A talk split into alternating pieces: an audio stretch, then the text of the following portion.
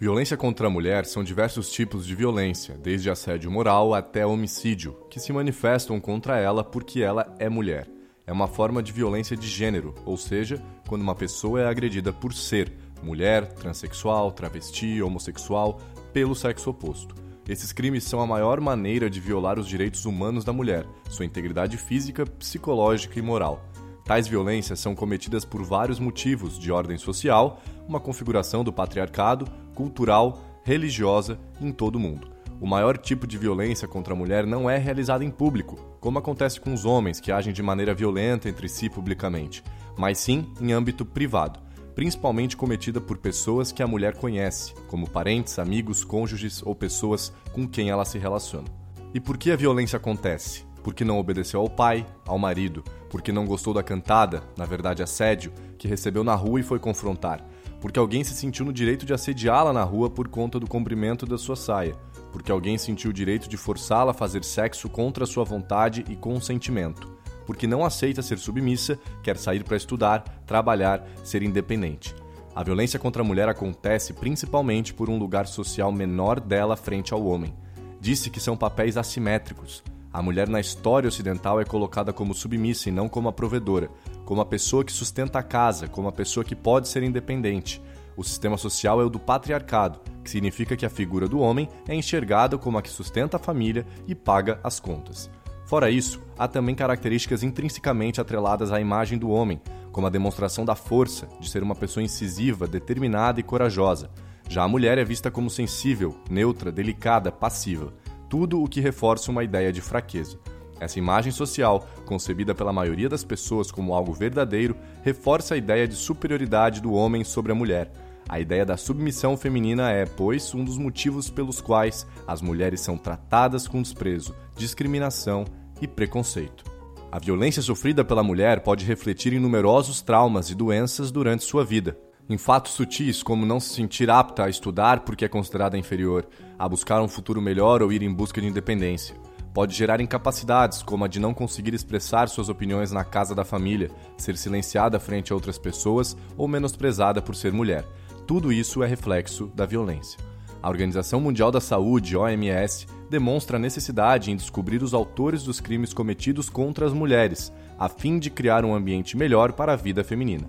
O impacto da violência da saúde pode ser demonstrado também por doenças como depressão, ansiedade, estresse pós-traumático, suicídios, gravidez indesejada, resultados adversos nos bebês, transmissão de infecções e AIDS.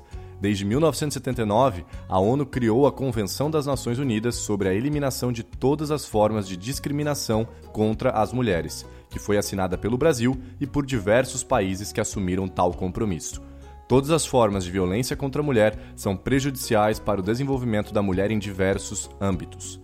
Você sabia que uma em cada três mulheres já foi violentada física ou sexualmente pelos seus parceiros? Segundo o relatório da OMS, que fez um mapeamento de violência contra a mulher de 2011 a 2015 em 133 países, uma em cada três mulheres já sofreu violência física e ou sexual por parte de seus parceiros.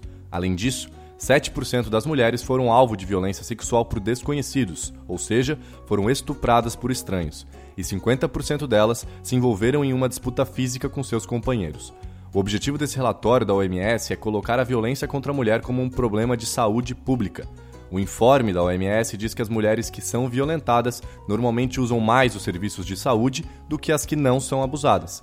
Além disso, afirmam que, com muita frequência, instituições de saúde demoram a reconhecer e lidar com esse tipo de violência. Existem diferentes tipos de agressão que uma mulher sofre, como a violência moral, uma forma de humilhação, xingamentos e desprezo quanto à mulher, seja uma calúnia, difamação ou falar injúrias. Também temos a violência psicológica. Qualquer ato e fala que vise desequilibrar a mulher emocional e psicologicamente representa um caso de violência contra a mulher diminuir sua autoestima, controlar o que ela faz ou deixa de fazer e suas decisões. Essas atitudes que violentam a mulher acontecem por meio de ameaça, humilhação, isolamento, vigilância constante, insulto, chantagem, ridicularização, ou seja, atitudes que podem prejudicar sua saúde mental. Existe também o gaslighting, quando um homem utiliza dessas manipulações para fazer a mulher se sentir louca ou desequilibrada, fazendo-a duvidar de seus pensamentos e posicionamentos. É uma maneira de abuso psicológico no qual informações são distorcidas, seletivamente omitidas para favorecer o abusador ou simplesmente inventadas com a intenção de fazer a vítima duvidar de sua própria memória, percepção e sanidade. Não podemos esquecer das violências físicas. Os casos podem variar de puxão no braço a empurrões até socos e espancamentos. As consequências psicológicas são evidentes, como medo, insegurança e isolamento. As consequências físicas podem causar hematomas, quebrar ossos, causar fraturas, provocar sangramentos internos e até causar sua morte. No caso, não seria apenas um homicídio, mas sim feminicídio. E o que, é isso? É o homicídio intencional de pessoa do sexo feminino por conta da condição de sexo feminino. Logo, é quando alguém comete um homicídio contra uma mulher porque ela é mulher. É considerado feminicídio o crime em que estiver envolvida a violência familiar e doméstica, o menosprezo e a discriminação à condição de mulher. Isso porque 35% dos homicídios de mulheres no mundo são cometidos por seus parceiros, de acordo com a OMS. O feminicídio é considerado um crime hediondo, ou seja, o Estado entende como o crime mais grave, mais cruel.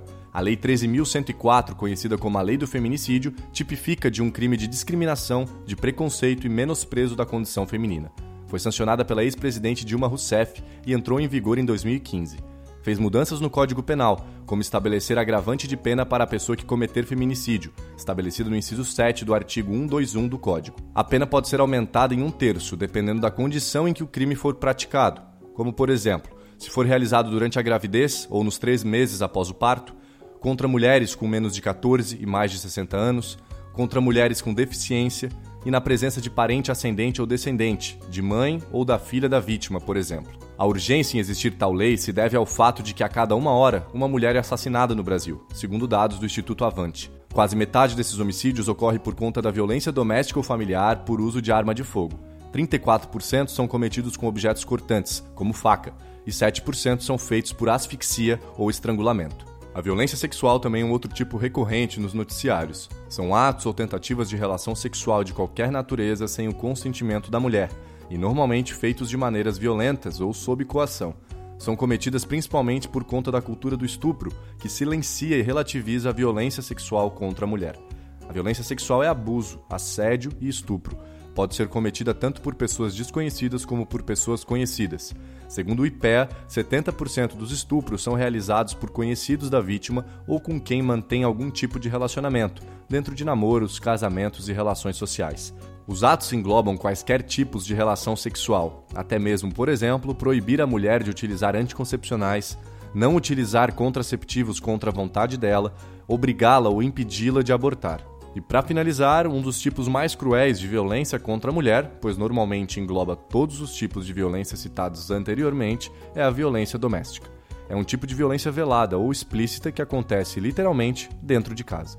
Importante salientar que violência doméstica pode acometer tanto mulheres como homens, assim como ser cometida por pessoas de ambos os sexos. Em se tratando de violência doméstica contra a mulher, ela acontece em quaisquer faixas etárias, podendo ser quando ela é criança ou adolescente, quando é adulta ou até mesmo idosa. Quem a comete pode ser naturalmente parente da vítima, pai, irmão, primo, tio, como ter parentesco civil, marido, sogro, padrasto. É comum ouvir o ditado que em briga de marido e mulher não se mete a colher, como numa tentativa de deslegitimar a mulher que denuncia o abuso que sofre.